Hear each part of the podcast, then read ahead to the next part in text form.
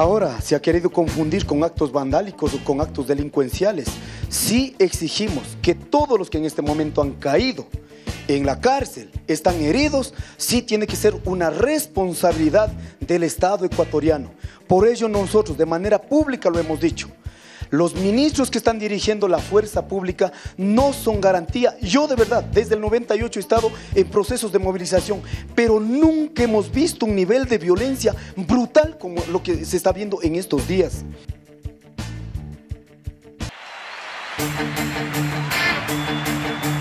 Frente Radiosa. El conflicto no es karma, es democracia.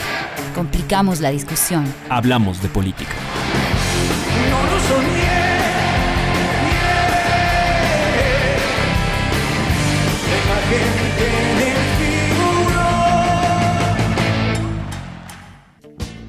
Bienvenidos todos y todas a un programa más de Frente Radiosa, un espacio comprometido con debatir y agitar la política. Mi nombre es Isabel Díaz y me acompaña en la conducción Yura Serrano. Hola Isabel, saludamos a toda la audiencia de Pichincha Universal a través del dial 95.3 FM y 94.5 para el noroccidente de la provincia de Pichincha.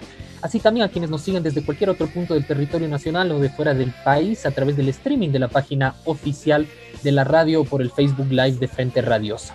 Hoy es viernes 2 de octubre de 2020 y siendo las 18 horas con 4 minutos iniciamos Frente Radiosa, porque la política no es karma, sino democracia. Hablamos de frente. Les recordamos que esta es una coproducción de Ecuador para Largo, el Foro de los Comunes. Aquí sí hay texto y registro Aurora. Pueden encontrarnos también en nuestras redes sociales, Facebook, Twitter, Instagram, Spotify e ebooks como Frente Radiosa. También agradecemos a Línea Dura, medio de comunicación digital ubicado en Nueva Jersey, quienes retransmiten Frente Radiosa para la comunidad migrante en Estados Unidos. A Ronnie por la coordinación técnica desde los estudios centrales y a todo el equipo editorial y de producción del programa. Esta tarde, para reflexionar sobre el primer aniversario de las manifestaciones de octubre de 2019, nos acompañan tres actores sociales que desde distintos espacios organizativos y ciudadanos acompañaron aquellas jornadas. Les damos la bienvenida a Ramiro Aguilar, él es abogado y exasambleísta. Betty Tola, ex ministra de Inclusión Social y, y su militante feminista. Y también nos acompaña Flores Miro Simbaña, ex dirigente de la Confederación de Nacionalidades Indígenas del Ecuador, CONAI. Bienvenidos todos, bienvenida. Hace 12 meses estallaba en el país la movilización más numerosa de las últimas décadas.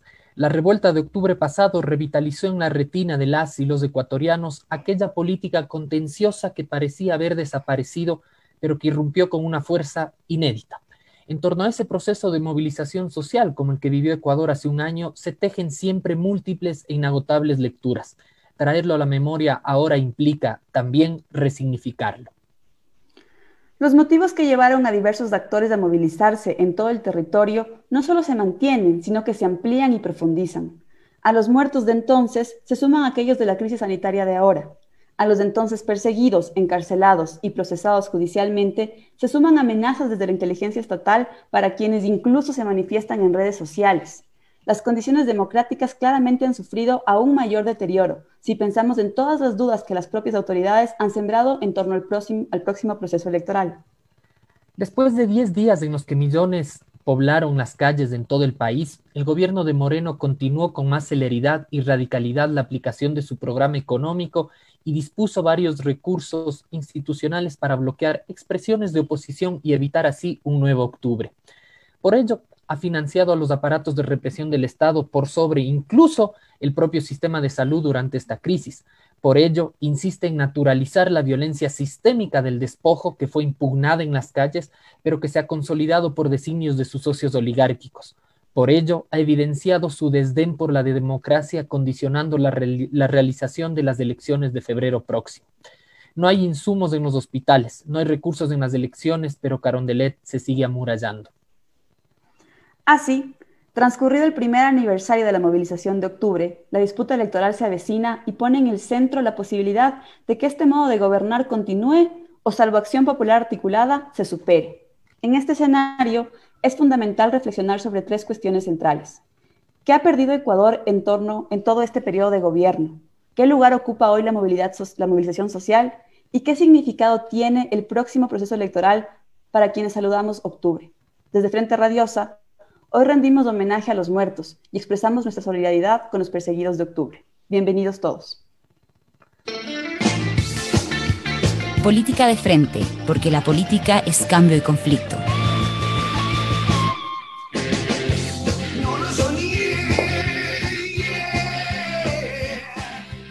Pichincha Universal. A un año de las manifestaciones de octubre, varias son las miradas, criterios e incluso acciones que se han desprendido de ello, mientras lo que parecía provocar una convergencia social y popular más sostenida de los actores antineoliberales opuestos a la política de Moreno que se terminaría finalmente diluyendo, el gobierno encontraba en esto y en la pandemia las excusas perfectas para la vuelta de tuerca autoritaria que le faltaba. En este ejercicio de revisitar lo ocurrido, ¿cuál es el saldo que quedó de la revuelta? Terminó siendo un hecho aislado o se puede decir que al día de hoy el campo político y social en el país siguen marcados por este hecho? Empezamos la discusión con Ramiro Aguilar. Bienvenido. Una buena noche, un, gusto compartir el panel con nuestros invitados y un saludo muy cordial a, la audiencia y a quienes nos escuchan por, y nos siguen por redes sociales. Miren, yo creo que la durísima represión de octubre marcó la historia del Ecuador del primer cuarto del siglo del siglo XX. Y yo creo que le marca con miedo. Es decir, eh, la represión fue tan brutal, tan brutal que yo en 52 años de vida no había visto una represión así, que marca a las generaciones eh, de hasta 30 años que no tenían el, menor, la menor idea de lo que era una represión eh, policial y militar de ese nivel. Y que nos marca al resto de los ecuatorianos en función de dos cosas Primero, de lo duro de la represión. Segundo, de la proscripción del derecho a la resistencia establecido en la Constitución mediante la magnificación de la eh, resistencia de octubre, elevada casi por los medios corporativos y por los medios neoliberales al estatus de guerra civil, es decir, lo que los ciudadanos democráticamente estaban expresando en las calles se transformó hiperbolizado en el discurso de los medios corporativos en que aquí poco más y había una guerra civil, había una rebelión, lo cual es, una mentira brutal, pero es una mentira que abona al discurso de meterle miedo al ciudadano y de, y de, y de proscribir el derecho a la resistencia. Y desde luego, eh, eso genera o tiene un, efecto en eh, las eh, posteriores movilizaciones. Es decir, las posteriores movilizaciones que existan en el Ecuador, porque además son, son una válvula de escape eh, de la presión política que puede significar para una sociedad el, poder eh, manifestarse en la calle, en, las, en las próximas ocasiones lo que va a pasar es que el miedo junto a la, a la brutal represión terminen digamos que al, ciudadano común, al que en, principio sale a caminar la calle y a expresar su, rechazo a la política del gobierno caminando y con pancartas y, con consignas, le terminas alejando de la, de, la calle. ¿Por qué? Porque no quiere, no quiere verse involucrado en hechos de violencia. Más aún cuando estos hechos de violencia se hiperbolizan, hay una hipérbole ahí, en el sentido de que puede ser acusado de un delito de rebelión. Entonces, la cosa es eh, definitivamente eh, una marca en eh, los procesos históricos y los procesos políticos en el Ecuador del principio, del primer cuarto del siglo de, este siglo. Gracias, Ramiro. Betty, para continuar contigo, Ramiro ha evidenciado, digamos que quizá lo que signó el proceso de movilización de octubre pasado o la herencia que queda de eso es el miedo compartes eh, tú esta, esta mirada y adicional a eso, eh, octubre terminó siendo un hecho aislado, se puede decir que eh, terminó reacomodando el campo político y, social de ahí en adelante. Bienvenida. Creo que estás con el micrófono apagado.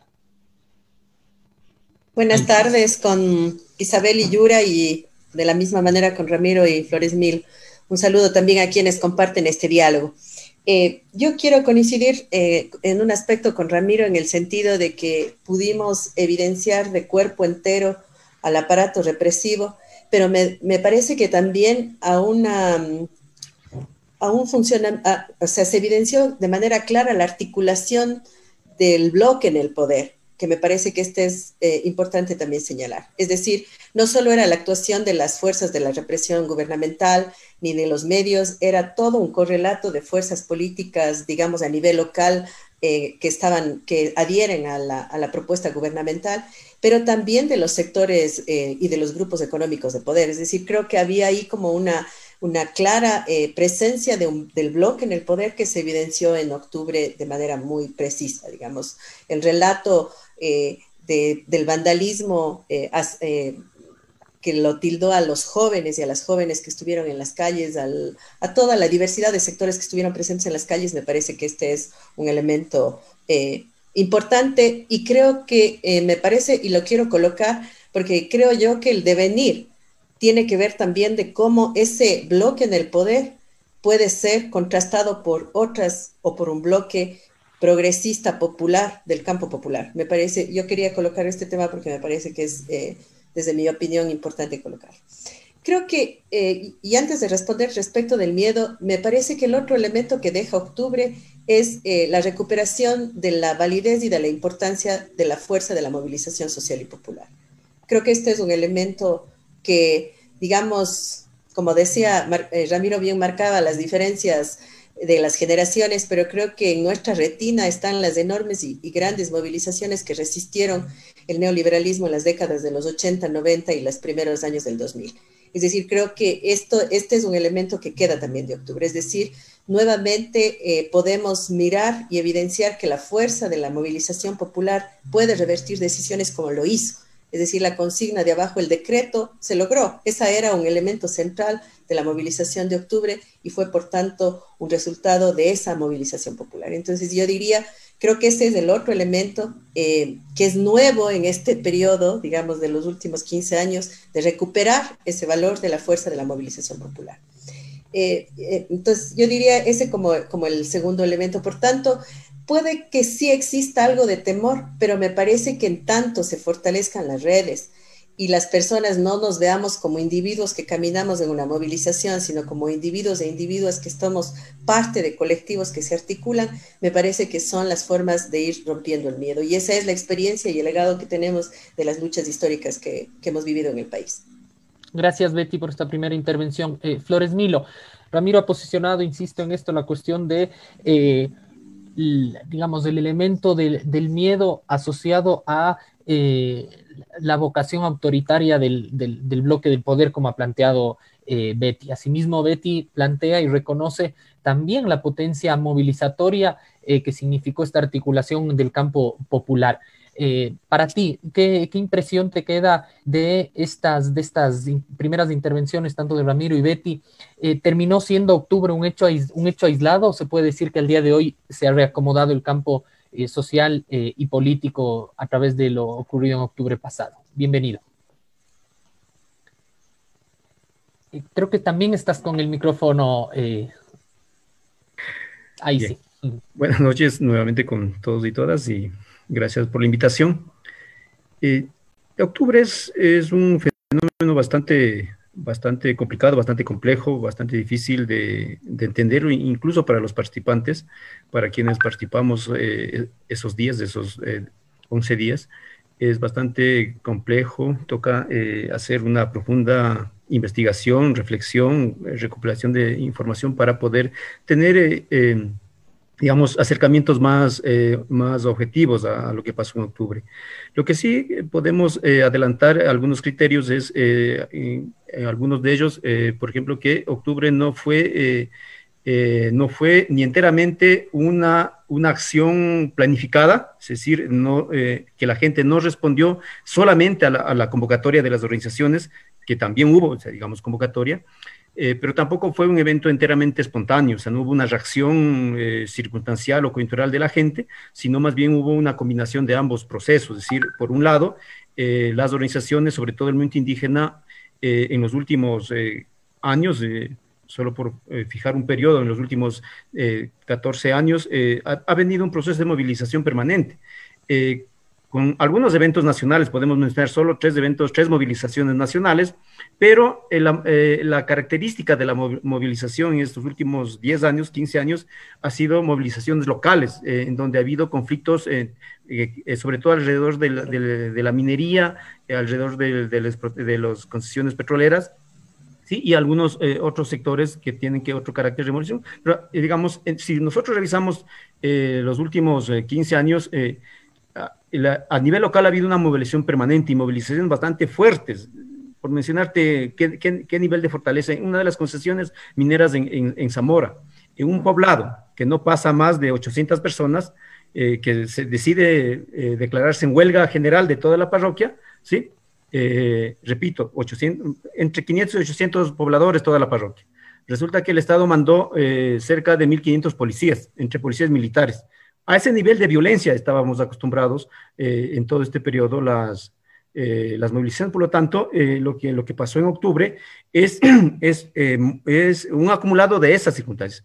Y la otra es también ya en los últimos, en el último, en los años del gobierno de Lenin, ha habido una suerte de, de digamos, de, de desencanto de la gente. Es decir, muchos sectores esperaban incluso hicieron oídos a, la esperanza de, diálogo, de, proceso de, menor tensiones, pero fue todo lo contrario. Y, el gobierno de Lenin eh, se levantó con un montón de promesas que no solo que no cumplió, sino que además eh, fue en contra de, todo eso.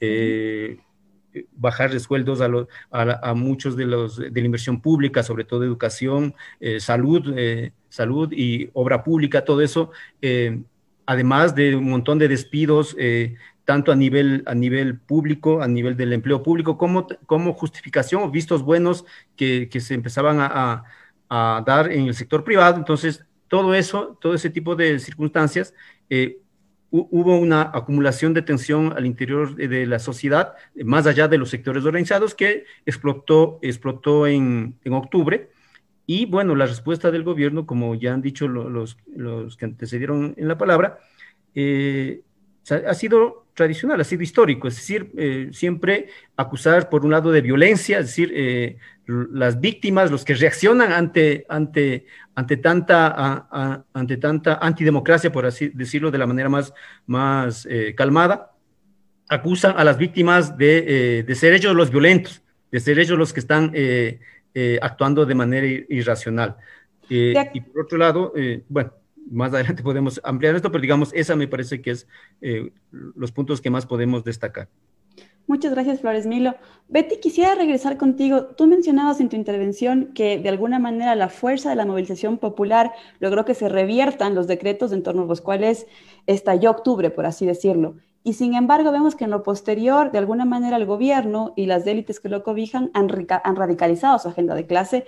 Y no solo eso, a lo largo de todo este periodo de gobierno, estos cuatro años, hemos visto cómo eh, el pueblo ha perdido un sinnúmero de derechos. Me parece que es importante de alguna manera eh, dar cara a todo esto o, enumerar, de alguna manera describir qué es lo que hemos perdido eh, no solo para, para, construir memoria, sino también de cara a las elecciones electorales de, de, febrero del próximo año. ¿Cuál es tu opinión al respecto? ¿Qué es lo que hemos perdido como país?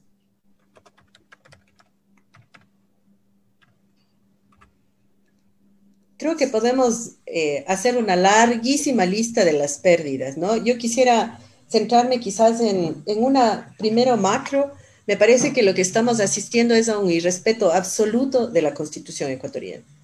Yo creo que la constitución ecuatoriana eh, es lo más avanzado que hemos conseguido en las últimas décadas en el país.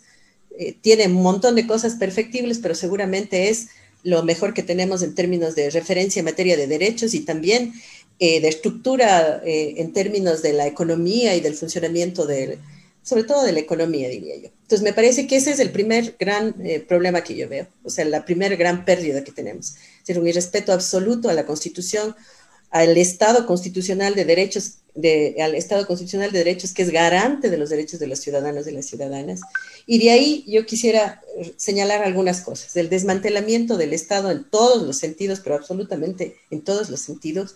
Y quizás desde la perspectiva que incluso como, como organización de mujeres nosotros hemos analizado, están los temas que tienen que ver con los cuidados, ¿sí? Es decir, nosotros tenemos un desmantelamiento absoluto de educación, de salud, de cuidados y de violencia. Ese para nosotros son como los, las evidencias mucho más claras de las pérdidas en materia de derechos y por tanto en sobrecarga de muchos de esos campos en los hombros de las mujeres. Es decir, si no hay quien cuide, si no hay eh, posibilidad de quedarse en un centro de salud, quienes tienen que cuidar en casa a los enfermos y a las enfermas somos las mujeres. Este momento, por las propias condiciones del COVID, la teleeducación eh, descarga sobre los hombros de las mujeres.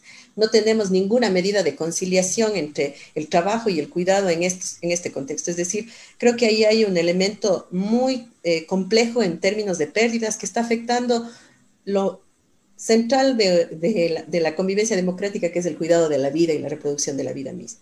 Me parece que el otro campo que va, de, hecho, articulado a esto es lo que yo he denominado la flexibilización tributaria en la que nos encontramos.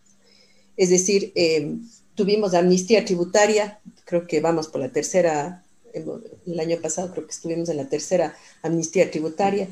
Eh, hemos tenido eliminación del impuesto, eh, del anticipo del impuesto a la renta, es decir, un conjunto de elementos que lo que hacen es echar al traste eh, uno de los pilares importantes de una perspectiva de construcción económica distinta, que es el régimen tributario. Me parece que este es un elemento.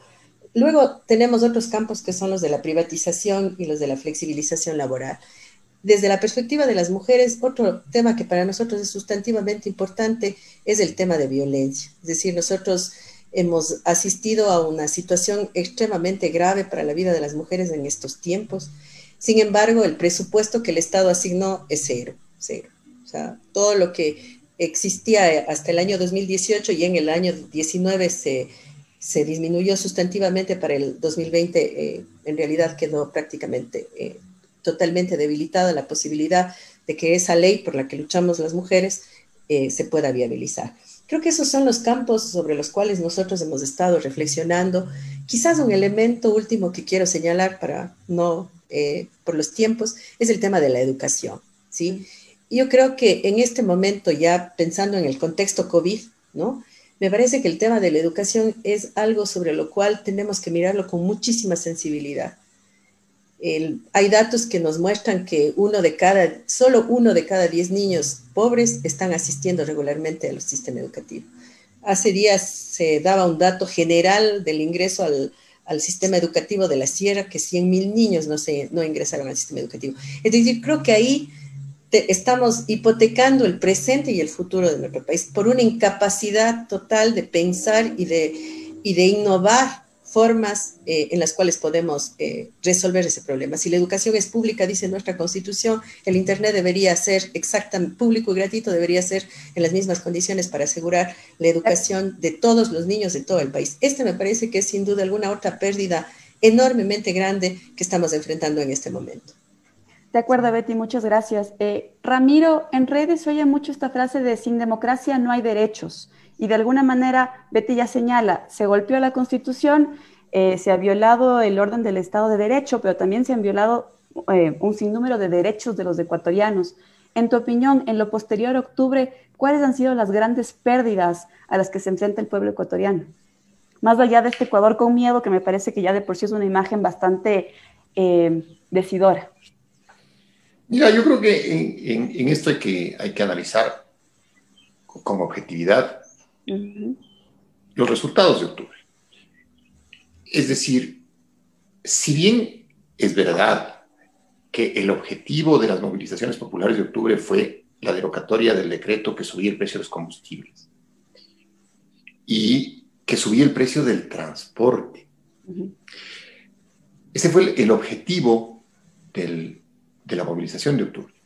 Y en este momento, un año después, tienes liberalizado el precio de los combustibles y no tienes el problema del transporte por la pandemia, porque hay eh, eh, restricción de movilización, pero no sabes qué va a pasar después de que se eh, quiten las limitaciones al, transporte público. Entonces, la primera reflexión que uno tiene que hacerse, además de homenaje a los muertos, en homenaje a los heridos, en homenaje a los encarcelados, es la movilización de octubre mediano y largo plazo, no a corto plazo, porque a corto plazo evidentemente el día domingo 13 de, octubre, cuando se reúne el gobierno con la CONAIE y se ofrece la, se ofrecen la derogatoria del decreto y se deroga el decreto, entonces a corto plazo los objetivos de octubre fueron cumplidos, pero a un precio muy alto. cuidado, estamos hablando de personas que perdieron eh, ojos, que, fueron eh, encarceladas, que murieron. Hay una persona que fue lanzada de un puente. Entonces, la pregunta es, a ese precio de la movilización popular, ¿los objetivos de octubre se cumplieron? Respuesta no. Porque a corto plazo lograste que se elimine el, decreto. A mediano y largo plazo, ¿qué lograste? No lograste nada. Lograste un endurecimiento de la represión, lograste una contracción de las, de las instituciones democráticas, una, una corrupción brutal de la función legislativa para asegurar la ley, el paso de la ley humanitaria y de la ley de la reforma de las finanzas públicas.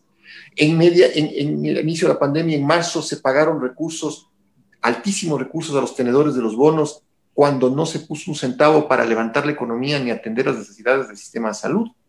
Entonces, cuidado caigamos en un error y es ver octubre como un triunfo. No, octubre fue una lucha. Eso es sin duda, y una lucha democrática. Y una lucha, además, que fue abanderada por los sectores orgánicos. No te olvides que el 2 de octubre hay un paro de transporte los transportistas logran su objetivo, que era la subida de, los eh, pasajes, y se retiran de la lucha, y automáticamente toma la posta el otro sector orgánico, que es la CONAIE. Y la CONAIE orgánicamente levanta la bandera de la derogatoria del decreto. Entonces, eso es indiscutible. Octubre fue una lucha. ¿Octubre fue una victoria? No.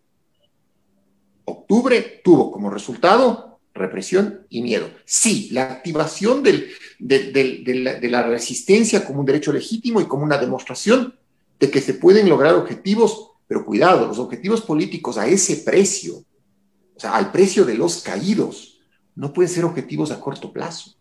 Entonces, ¿cómo cristalizar octubre? Con esto termino. ¿Cómo cristalizas octubre? ¿Cómo vuelves octubre una victoria?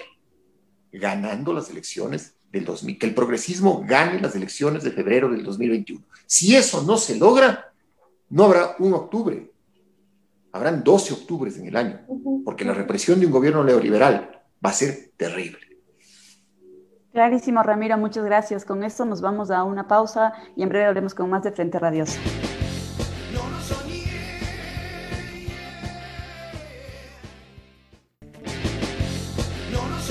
Bienvenidos, seguimos con más de Frente Radiosa. Eh, Flores Milo, al finalizar el segmento anterior, Ramiro nos decía que octubre fue lucha y fue lucha en condiciones democráticas, pero que no fue victoria, porque para ser victoria tenemos que pensarla en conexión a lo que pasará en las elecciones del próximo año. En tu opinión, ¿cuál es el legado de octubre? ¿La ciudadanía tuvo, tuvo su victoria, tuvo un momento de victoria, pero en lo posterior hemos sido víctimas de muchísimos golpes? ¿Cómo lees tú el proceso eh, de octubre a, ahora? Mm. yo creo que, perdón, yo creo que ningún fenómeno social, o muy pocos realmente en la historia, podrían calificarse como de eh, completa victoria o completa derrota. Yo creo que eh, siempre hay de, todo, ¿sí? Y algo que inicialmente fue una victoria, más adelante puede convertirse en una derrota o viceversa. Entonces, me parece que hay que ver eh, cómo se van dando las cosas en el camino. Eh, concretamente, con octubre, diríamos que eh, en, lo, en lo, digamos, en el objetivo concreto que la gente buscaba, más allá incluso de que las organizaciones quisieran, porque recordemos que tanto el colectivo de unidad donde está el FUD y otras organizaciones como la CONAIE, ¿sí? Eh, los pliegos eh, con que iniciaron la movilización eran bastante amplios, eh, tenían, tenían que ver con los derechos laborales, tenían que ver con el tema de la, del agua, de la tierra, de, los territorios, de, de, derechos, en el caso de los grupos de mujeres, de de, contra, que se estaba discutiendo contra la violencia de las mujeres, o sea, es decir, un pliego bastante amplio. Si nosotros medimos los resultados, a partir de eso vamos a decir que es una derrota. Pero después la gente, eh, eso que eh, la ciudadanía salió a movilizarse, la voz que recorría la, la gente que espontáneamente estaba saliendo eh, y que enfrentó de manera bastante firme la movilización, finalmente dijeron que lo que se debe pelear es la, la reducción, la anulación del decreto 883, es decir, que, los, que la gasolina no suba. Y eso es lo que se logró. por lo tanto, en esa dimensión podemos hablar de una victoria, ¿sí? E incluso eh, en términos organizativos diríamos que también hay una victoria porque a partir de octubre la CONAIE convocó a lo que se llamó el Parlamento de los Pueblos, en donde se convocaron un sinnúmero de, organizaciones que, que, pudo elaborar una propuesta. Eh, esas son eh, como logros que se, que se lograron, que se consiguieron con octubre y a partir de octubre. Pero obviamente hay un elemento que sí hay que tomar en cuenta, que es, eh, además de los errores que podemos eh, eh, conversarlo en, otro momento de, las organizaciones, ¿sí? me parece que, lo que lo que hay que tomar en cuenta es la pandemia, que es un hecho que nadie se esperaba y sobre todo la dimensión que, que esta está teniendo. Entonces, eso ha cambiado completamente la, la, la, la realidad, lo que, lo que uno en perspectiva podríamos haber tenido. Recordemos incluso que, hablando en términos electorales, eh, a partir de octubre, eh, la, derecha, con todo el control de poder que, tiene, eh, no solo del aparato de político, sino también de los medios de comunicación, logró, estaba logrando una cierta, cierta digamos, poner el discurso del miedo y de la violencia para cosechar electoralmente. A, inicios de, la pandemia, incluso hasta a mediados de la pandemia, tenían eh, cierta, eh, cierto oído, digamos, o recepción en la sociedad. Pero después, como eh, incluso la misma pandemia demuestra lo que, lo que está pasando, sí, también eso provoca que la, la derecha tenga ciertos topes electorales y más bien surjan otros, ¿sí? Pero al mismo tiempo la pandemia que produce esos efectos también golpea del otro lado también. Es decir, inmoviliza a la sociedad, el Estado, en lugar de atender a la, emergencia sanitaria, sanitaria a, la, eh, médicas, se dedicó a controlar a la sociedad, quitando presupuesto a, los hospitales, entregándose a la policía y al ejército, ¿sí? Y eh, eso, eh, además, crear un discurso del, del miedo nuevamente por la pandemia, y eso ha, provocado que aprovechen esta circunstancia para introducir eh, todas las medidas eh, económicas que eh, quisieron hacerlo antes de octubre. Entonces, me parece que ahí hay, hay, hay, no sé si derrota, pero sí hay retrocesos, que podríamos decir retrocesos de octubre, que, que, sí son necesarios tener en cuenta. Me parece que, digamos, todos esos elementos podemos, podemos ir mencionando. Gracias, eh, Flores Milo. De alguna manera hay un punto de coincidencia en reconocer que eh, posterior a octubre no se pudo eh, evitar la, la, arremetida completa neoliberal del, gobierno de Moreno, sea por leyes aprobadas en la Asamblea, por la propia gestión de la, de la crisis de la pandemia. Y Ramiro ha posicionado la idea de que para constituir realmente una victoria tendría que tener una traducción también en términos electorales y ha colocado ya eh, digamos, las, eh, los comicios de febrero próximo. En ese marco, Ramiro, todas las miradas apuntan al proceso electoral próximo. La derecha que ha gobernado busca desesperadamente llegar a Carondelet, forjando pactos intraoligárquicos como los que se ha visto, mientras que desde el campo popular y progresista se trata de sortear la proscripción política. De esta manera, ¿estará octubre presente en el imaginario y en la papeleta de los votantes? ¿Cuál es tu criterio? Mira, yo creo que no. Yo creo que en el imaginario y en la papeleta eh, y en la, voluntad que mueva la mano del votante está sobre todo el desempleo. Eh, hay 300.000 personas que han, cesado su vinculación a la seguridad social por desempleo. Eh, hay personas que no han accedido, sus hijos no han accedido a la educación. Hay mujeres, y en eso coincido con, con Betty Tola, que están con una triple jornada, es decir, aparte del, teletrabajo, tienen su, la, cuestión de la, economía del cuidado y la, y la, supervisión de la educación de los chicos. Entonces, en, en octubre pesará mucho, mejor dicho, en febrero pesará mucho, no octubre, pesará febrero. ¿Sí? Febrero tiene otra realidad, otra dinámica. Por eso yo te decía, octubre fue una lucha, Hay que leerla, hay que interpretarla, hay que honrar a los caídos y hay que buscar justicia para los caídos y juzgar a los represores. Pero febrero es otra historia. Y, en, ese, en ese escenario de otra historia, lo que tenemos que hacer en el momento de, de votar es pensar que si es que no vence el progresismo o un candidato progresista, tú vas a tener la represión de octubre y toda la agenda neoliberal de octubre a ahora, a este momento. En ese escenario, me parece a mí que lo que tú dices es correcto, es decir, la derecha finalmente se une en función de ese gran objetivo que es llevarse el país al peso. Sí, es, es desbaratar el Estado, es privatizar todo y agarrar lo que pueda. Eso es, esa es la derecha. Y si es que alguien se queja, garrote y cárcel.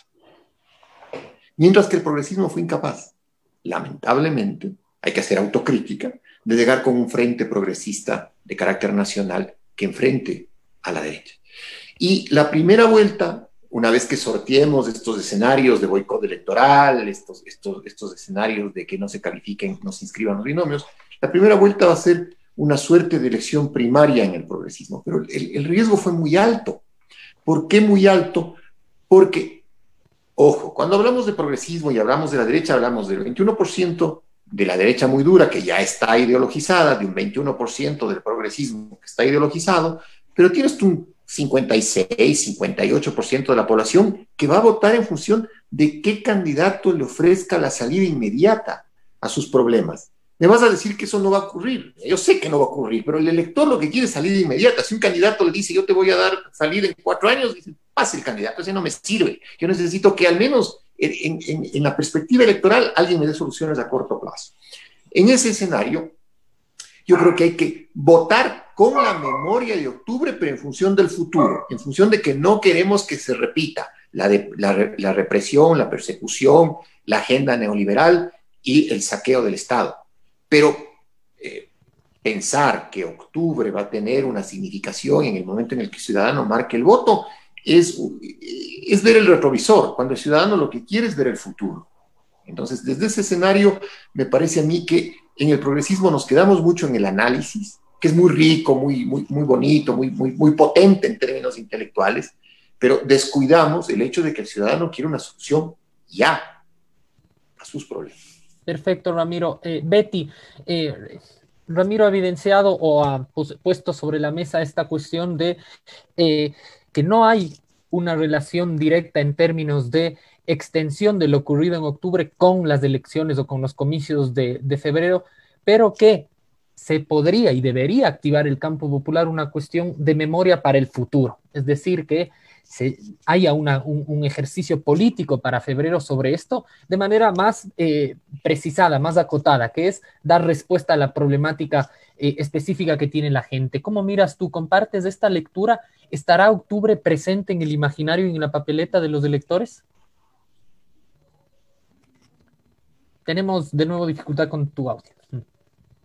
Sí, eh, me parece que lo que va a estar en la en la cabeza y en el corazón de, las, de los ecuatorianos va a ser sus necesidades concretas. Yo, es, yo ahí coincido plenamente. Es decir, eh, la angustia se suma diariamente, es decir, uno habla con los vecinos, la familia, los compañeros y las compañeras y la angustia por la sobrevivencia es cada vez más acuciante en cada una de las familias. Entonces yo creo que ese va a ser el, el estado de ánimo. Eh, eh, con el que la mayoría de los ecuatorianos y ecuatorianas vamos a ir a, las elecciones de febrero. Me parece que ese, eso necesariamente demanda la posibilidad de que en los planteamientos y en las propuestas de las candidaturas del espectro progresista popular realmente se puedan plasmar propuestas y compromisos claros y concretos. Creo que ese es también una disputa de las agendas, es decir, y de, y de la capacidad de que las agendas luego tengan condiciones concretas de implementarse. Me parece que ese es el un campo.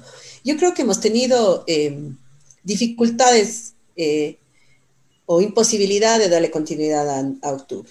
Es decir, me parece que yo por eso coloqué al inicio esta idea del campo del bloque en el poder, porque me parece que eso solo se, se contrarresta con un campo popular sólido y un campo popular que esté en las urnas, pero que también esté en las calles, que esté en un tejido social que se fortalezca día a día. Es decir, creo que eso, esa es parte para mí de, la, de la, apuesta que deberíamos hacer eh, los distintos sectores que nos ubicamos en este espectro político en el país. Caso contrario, eh, mira lo que nosotros acabamos de pasar, es decir, eh, todo un andamiaje institucional, jurídico, se ha caído en dos años, en tres años. Y creo que ese es un elemento sobre el cual hay que reflexionar de cara a que una, una dinámica de poder que está establecida este momento en este bloque en el poder de la derecha que tiene al gobierno y a todos estos recursos de poder que he señalado, me parece que requiere ser enfrentado en distintos campos, en distintos campos. Y creo que uno de los campos sobre los cuales es muy importante reconstruir también es desde la dinámica eh, social, de los tejidos sociales, desde el pensamiento. También estamos en una disputa de pensamiento. Es decir, yo creo que enfrentamos una propuesta neoliberal conservadora a, muerte. Quizás para las mujeres eso es súper, súper evidente cuando vemos lo que ha pasado en estos últimos años respecto a los temas que tienen que ver con eh, la autonomía de nuestros cuerpos, con nuestra capacidad de decisión. Es decir, también estamos enfrentando un bloque que tiene un pensamiento neoliberal, una propuesta y una agenda neoliberal, pero también una agenda conservadora. Y eso requiere eh, incidir en el pensamiento, eh, en las formas de, ver el mundo que tenemos los ecuatorianos y ecuatorianas, pero también, insisto yo, en cómo también construimos unos tejidos sociales muy fuertes. Es decir, le apostamos muchas veces en el discurso al poder popular, al poder ciudadano. Creo que ese es necesariamente algo que hoy está ante todo en la agenda eh, que debemos plantearnos y repensar. Gracias, Betty. Eh, Flores Milo, eh, de alguna manera se llega, eh, se tiene que pensar de manera conectada o, tratar de conectar lo ocurrido en octubre para el campo popular y progresista con las elecciones de febrero próximo. Aún así, el movimiento indígena, por varias vocerías, ha tratado de insistir en que, digamos, no necesariamente tiene que estar conectado, que lo que hubo en octubre fue una victoria del pueblo movilizado. Para el resto de sectores que han visto precarizadas sus condiciones de vida en este tiempo, radicalizadas las condiciones de despojo en este tiempo, eh, la salida electoral constituye casi la única posibilidad para revertir eh, las medidas neoliberales. Eh, ¿Tú crees que octubre va a estar presente en el imaginario y en la papeleta próxima, aún con las dificultades que ha tenido el propio movimiento indígena para, por ejemplo, definir candidaturas o tejer alianzas?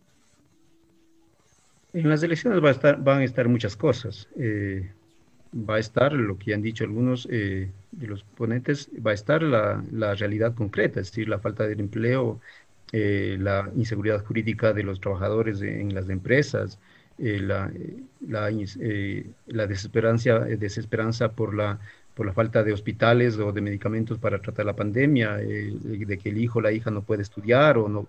Es decir, va a estar un montón de cosas de, de por medio. Eh, en medio de eso también va a estar octubre. Eh, y de hecho, no solo, eh, no solo octubre va a estar en los discursos del, de, los protagonistas de octubre, ¿sí? sino está en la derecha. Y en los discursos de los, muchos de los candidatos, no solo a, nivel de, las presidencias, sino también de asambleístas en, en las provincias, la derecha pone el discurso de, de no dar, de no o prevenir a la gente de no votar eh, por los que en octubre hicieron violencia. ¿Sí? Entonces, eh, eh, esto lo que da muestra es que octubre es, un escenario de disputa. Es decir, para unos, octubre no pasa más allá de, violencia absoluta. Para otros, octubre no pasa de, que hubo sectores que intentaron un golpe de Estado.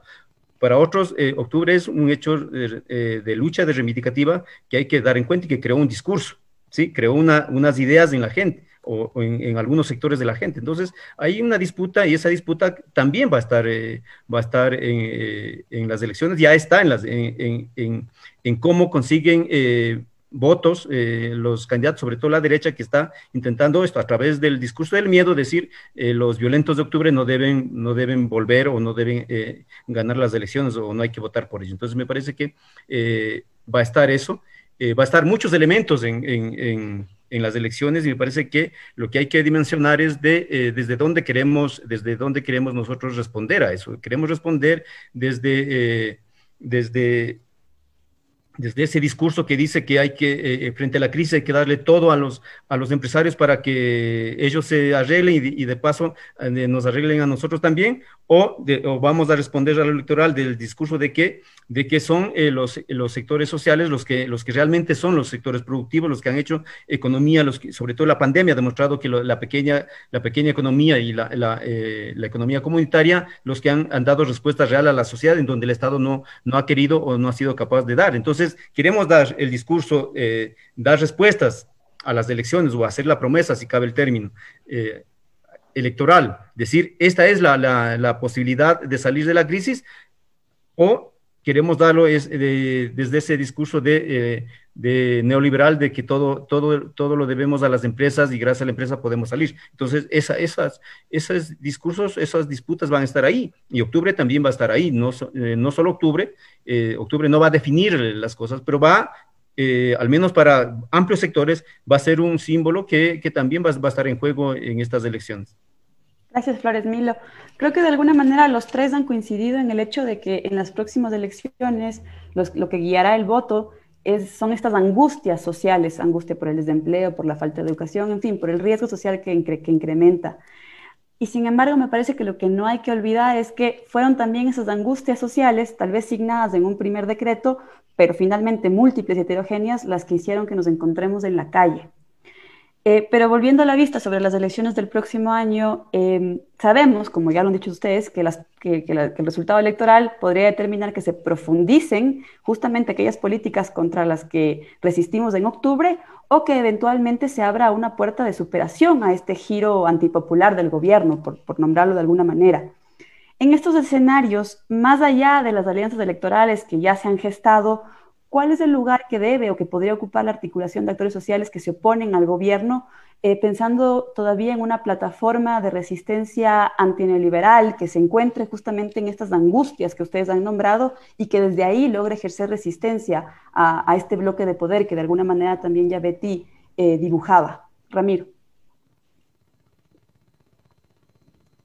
Mira, yo creo que en un escenario actual, hay que plantearse primero la defensa de la democracia. O sea, hemos llegado a un, momento tan primario de la organización social que una cosa que resulta absolutamente obvia en un país eh, con institucionalidad se ha transformado en el Ecuador en una lucha diaria.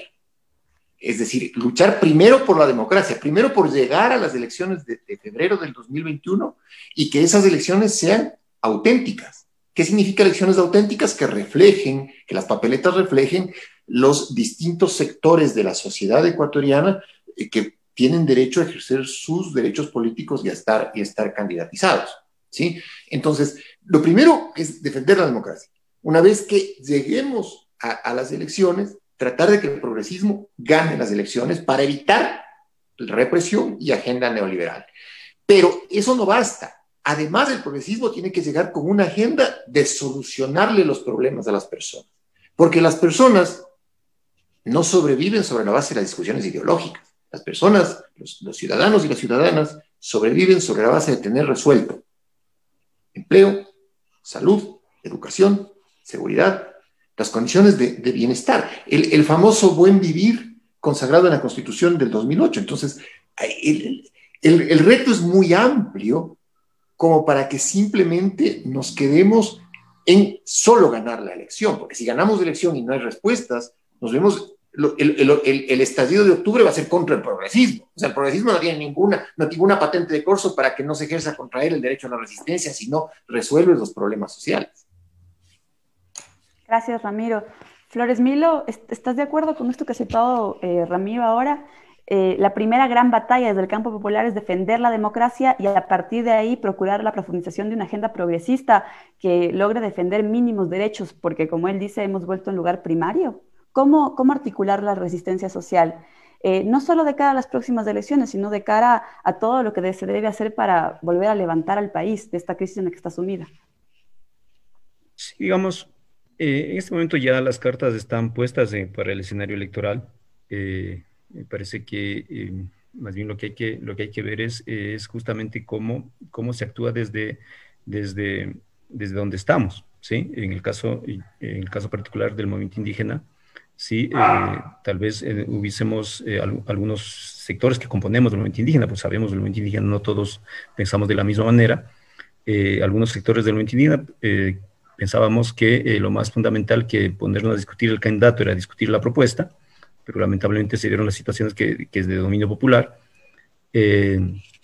Pero ya eh, en este sentido que eh, se están eh, definiendo las, la, la, visión, es decir, en este momento lo que, lo que, hay, que, lo que hay que priorizar, en concordancia a lo que ya decía Ramiro, las respuestas concretas a, a, la situación que está viviendo la, la sociedad, es decir, muchos sectores económicos, sobre todo la economía pequeña, la, la economía comunitaria, está está desfinanciándose o está en bancarrota porque eh, encima de ello tienen una gran presión del sector financiero, que no ha perdonado un centavo en, todo este proceso, ¿sí? Entonces, ¿cuál es la respuesta que vamos a dar nosotros a eso? O sea, ¿qué, qué, qué, leyes vamos a poner para eh, tener un control de más, eh, más, más eficiente, ¿sí?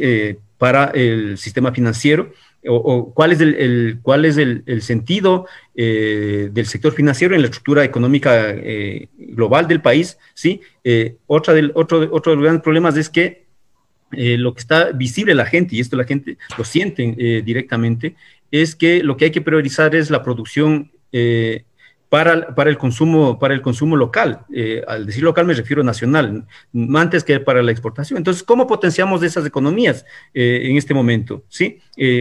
La gente no, no, no ve eh, con cierta eh, claridad de que solo apoyando a los grandes empresarios vamos a solucionar la, economía, sino cómo damos respuesta a esas economías pequeñas. Me parece que es otro de los elementos. Y hay otras cosas que el gobierno ha puesto algunas medidas completamente anticonstitucionales, e incluso antiéticas, es decir, ¿cómo vamos a recuperar el, sentido democrático eh, de lo, del retroceso que, que se, ha, vivido no solo en este, con este último gobierno, sino en todo, este periodo de 14 años? Es decir, desde una, eh, en nuestro caso, desde una visión de, la plurinacionalidad, ¿cómo vamos a dar respuesta a las, a las necesidades de la gente, eh, más allá de los sectores de, los pueblos indígenas, de los sectores indígenas, sino a la sociedad en su conjunto, desde, desde la perspectiva plurinacional, ¿cómo damos respuesta a esas necesidades? Yo creo que esas son eh, los, los, debates que nos va, va a priorizar en esta circunstancia y, creo que el, el, el digamos, la, la, la, respuesta está clara a quienes nosotros debemos enfrentar en este, en este, en este proceso electoral, electoral, quienes se han beneficiado de la crisis eh, económica y de, la crisis pandémica, cómo, eh, cómo vamos a salir de eso. Gracias, Flores Milo. Eh, Betty, desde las organizaciones sociales que quizás no tienen un representante directo en las papeletas de, las próximas elecciones, pero que entienden que que el resultado electoral es fundamental, no para que gane uno u otro candidato, pero para salvar o no al país de esta crisis democrática, sanitaria, económica en la que está sumergido. Desde estas organizaciones sociales, ¿cómo configurar la resistencia? Como decía Flores Milo, finalmente sabemos que tenemos un enemigo en común. ¿Cómo resistir desde ahí y pensando en ese enemigo en común?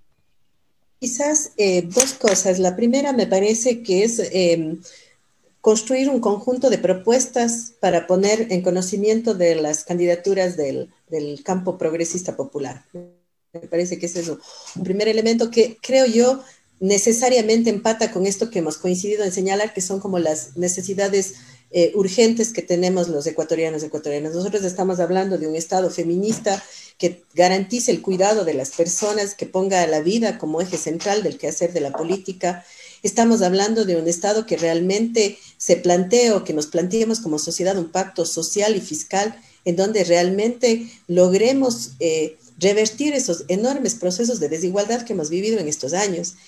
Eh, si uno mira los datos, hay varias publicaciones que ha hecho, sobre todo la Universidad Central, respecto a los procesos de enorme concentración que hemos vivido ellos colocan datos desde el 2006 hasta el 2018, enormes procesos de concentración de quienes más tienen. Es decir, esta crisis, sobre todo en estos últimos años, tiene beneficiarios también. Es decir, mientras la mayoría del pueblo ecuatoriano está viviendo eh, eh, condiciones altamente deterioradas de su calidad de vida, tenemos por otro lado grandes beneficiarios. Entonces, me parece que un primer elemento es tener un acuerdo de una agenda que podemos plantear a, estas, a, las candidaturas del campo popular.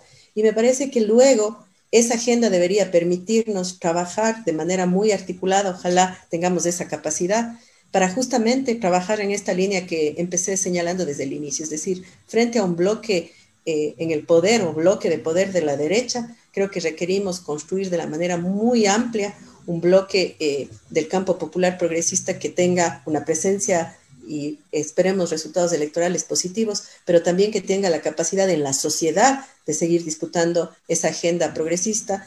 Creo yo que además ahí tenemos eh, que reivindicar mucho de lo que está ya en la constitución ecuatoriana. Entonces, me parece que es por ahí por donde la dinámica social, las distintas organizaciones y el tejido social ecuatoriano puede jugar un rol importante. Gracias, gracias Betty. Agradecemos también a, Ramiro, a Flores Milo. Este ha sido un programa que desde Frente Radiosa hemos eh, querido hacer tanto una revisitar eh, el, octubre del año pasado, como pensar también en los alcances que tiene eh, ese proceso que se constituye sin duda alguna en histórico para nuestra historia contemporánea eh, en cuestiones concretas como el escenario electoral. Agradecemos por, por su análisis, por sus propuestas, por su reflexión en este programa.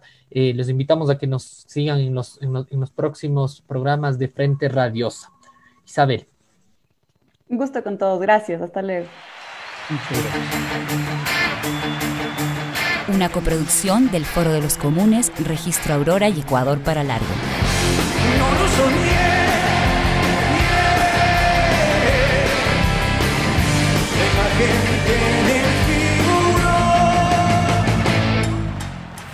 Programa clasificación O, de opinión. Categoría A, apto para todo público.